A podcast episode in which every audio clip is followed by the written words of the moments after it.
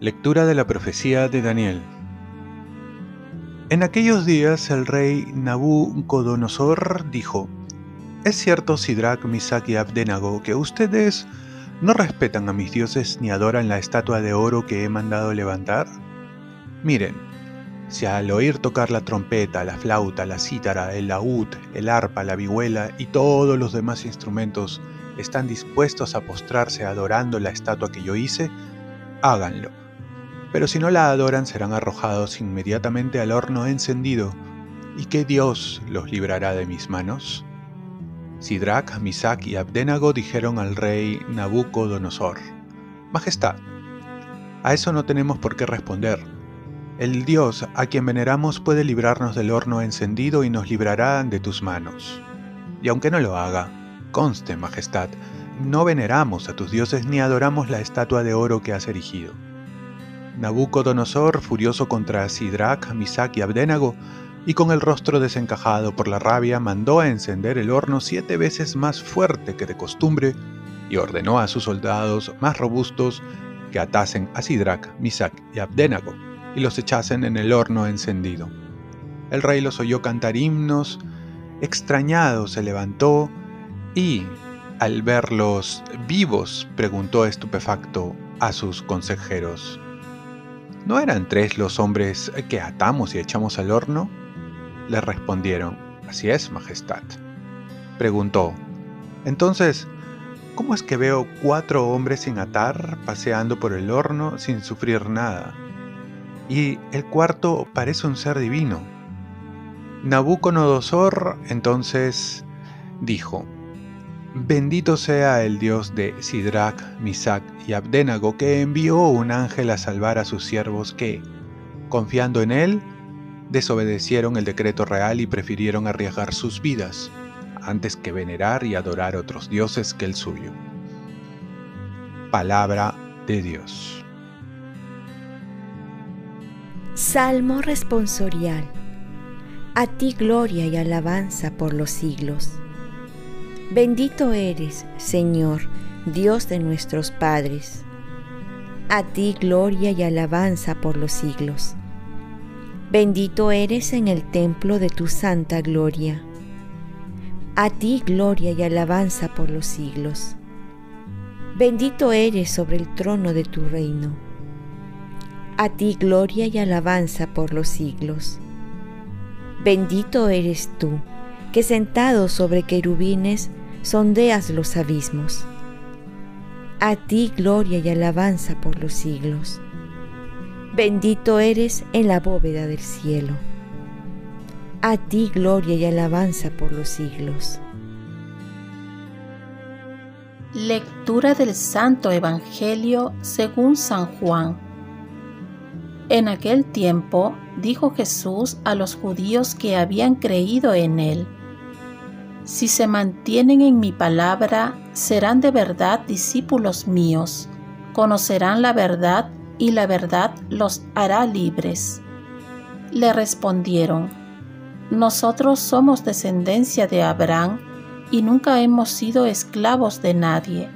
¿Cómo dices tú, serán libres?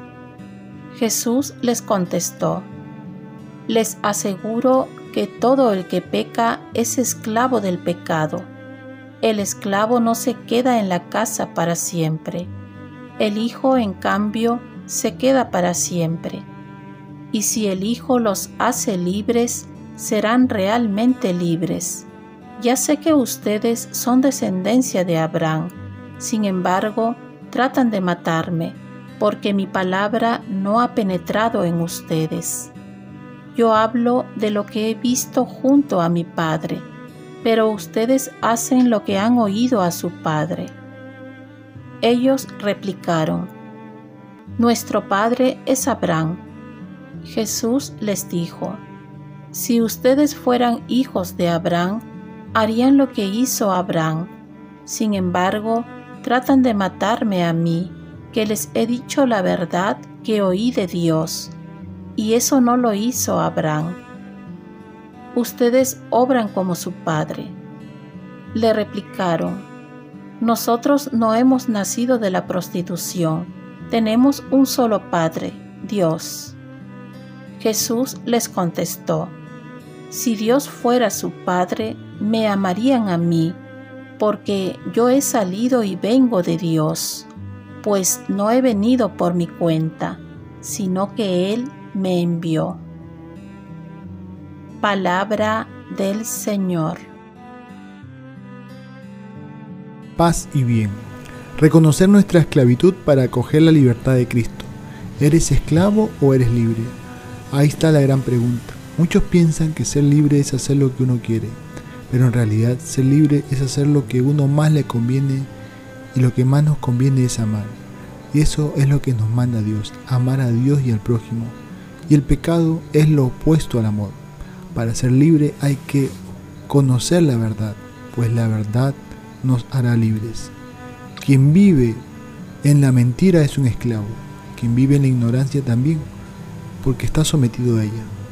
Por eso Jesús también se presenta como la verdad. Si queremos salir de una vida de mentiras, de egoísmos, de vanidades, de vicios, primero tenemos que darnos cuenta que nos hace esclavos y que la paga del pecado es la muerte. Necesitamos abrir los ojos para darnos cuenta que somos esclavos del pecado y también que necesitamos la fuerza de Dios para salir de ella. Por ello Jesús se presenta como el nuestro libertador. Si el Hijo de Dios nos hace libres, seremos realmente libres. Los judíos pensaban que eran libres por el simple hecho de venir de Abraham. Por ello, no basta para nosotros ser hijos de Dios cristianos, sino hay que ser libres de verdad. Esto es renunciar a sí mismo para dar la vida, para ser felices, para amar. Y el pecado es todo lo contrario a la libertad, porque nos lleva a vivir lejos de nuestra vocación que es el amor, y amar a Dios sobre todas las cosas. Y Jesús nos viene a dar esta libertad para amar.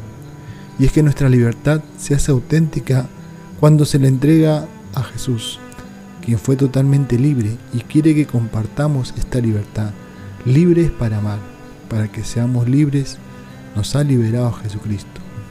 Y en la primera lectura vemos cómo Sidrak, Misak y Abnegado en su libertad optan en no caer en el pecado y así arriesgan su vida para ser fieles a Dios. Entonces, Dios que toma en cuenta el amor de cada uno, los libra de la fosa del fuego.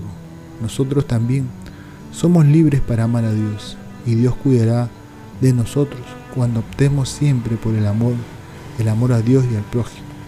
Oremos, Virgen María, ayúdame a darme cuenta que muchas veces seguimos siendo esclavos del pecado, para así acoger la libertad que Cristo me trae. Ofrezcamos nuestro día. Dios Padre nuestro, yo te ofrezco toda mi jornada, en unión con el corazón de tu Hijo Jesucristo, que sigue ofreciéndose a ti en la Eucaristía para la salvación del mundo. Que el Espíritu Santo sea mi guía y mi fuerza en este día, para ser testigo de tu amor con María, la Madre del Señor y de la Iglesia, te pido por las intenciones del Papa. Con San José Obrero, te encomiendo mi trabajo y mis actividades de hoy, para que se haga en mí tu voluntad. Y la bendición de Dios Todopoderoso, Padre, Hijo y Espíritu Santo, descienda sobre ti. Cuenta con mis oraciones que yo cuento con las tuyas y que tengas un santo día.